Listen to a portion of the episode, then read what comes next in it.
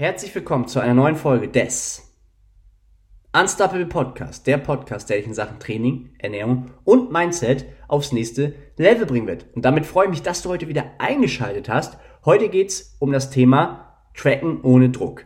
Ich habe mir bewusst nach Zusammenarbeit mit Klienten und auch Gesprächen im Gym dieses Thema selbst ausgewählt. Im Normalfall schreibt ihr mir Nachrichten, daraus wird dementsprechend die Episode abgedreht oder halt auch, wenn ich einen Sticker in die Story habe und dementsprechend eine Umfrage mache, ja.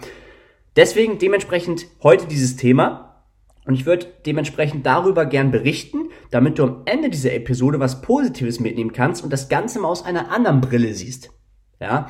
Ich würde sagen, wir starten direkt rein und grundsätzlich wird einfach dieses Thema Tracken oft schlecht geredet, ja. Ich habe zu viel Druck, es stresst mich zu sehr, es ist einfach schlecht, ja, es ist unnatürlich. Und hier kann ich dir schon mal sagen, wenn du das Ganze aus einer anderen Sicht siehst, ja, kann Tracken sehr, sehr entspannt sein. Ja.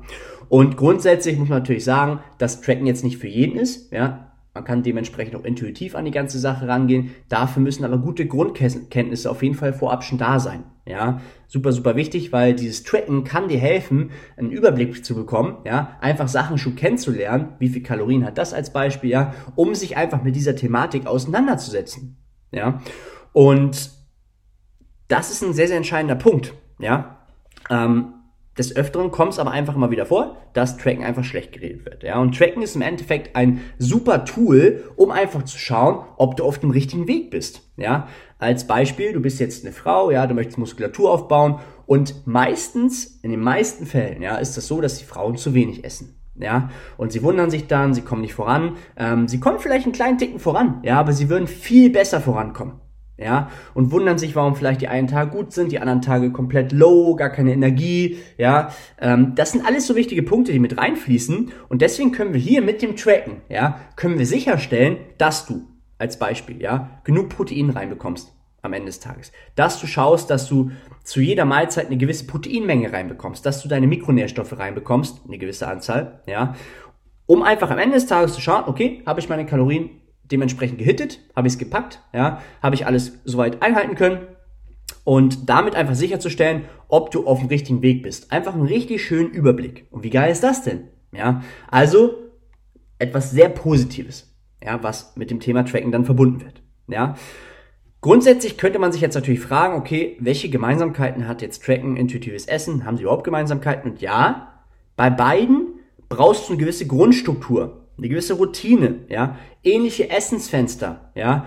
Es bringt ja jetzt nichts, wenn du mit Tracken anfängst, komplett fallen lässt, ja, und dann diese ganzen Gewohnheiten, die guten Gewohnheiten einfach auffallen lässt, ja, und dann wieder bei plus minus null oder noch schlechter dastehst, ja. Das ist halt ein sehr wichtiger Punkt. Also bei beiden ist es wichtig, dass du eine gewisse Grundstruktur hast, ja.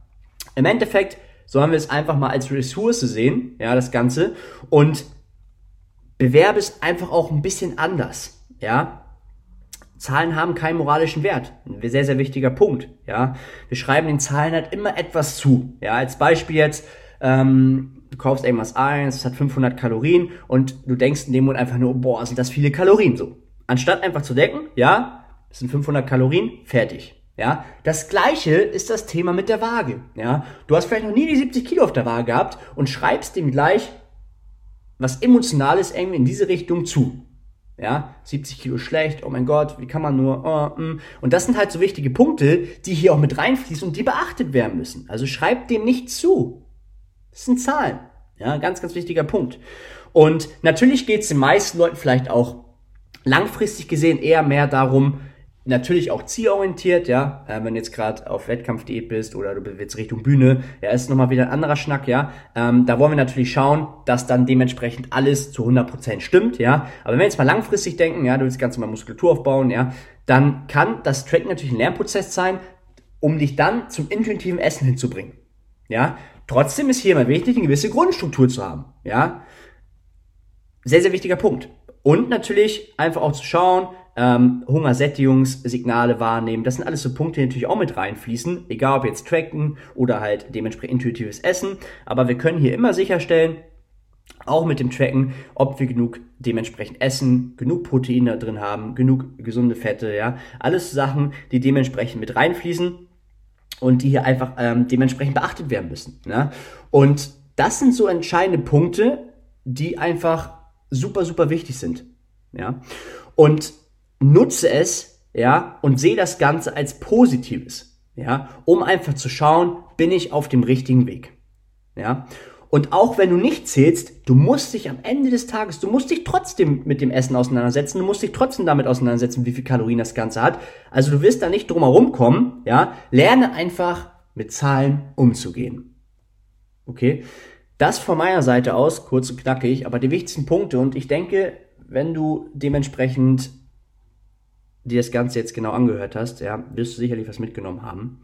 Gerne lass mir ein Feedback da, ja, gerne darfst du den Podcast auch mal hier bei Instagram bewerten oder auch mal in deine Story hauen, würde mich sehr, sehr freuen.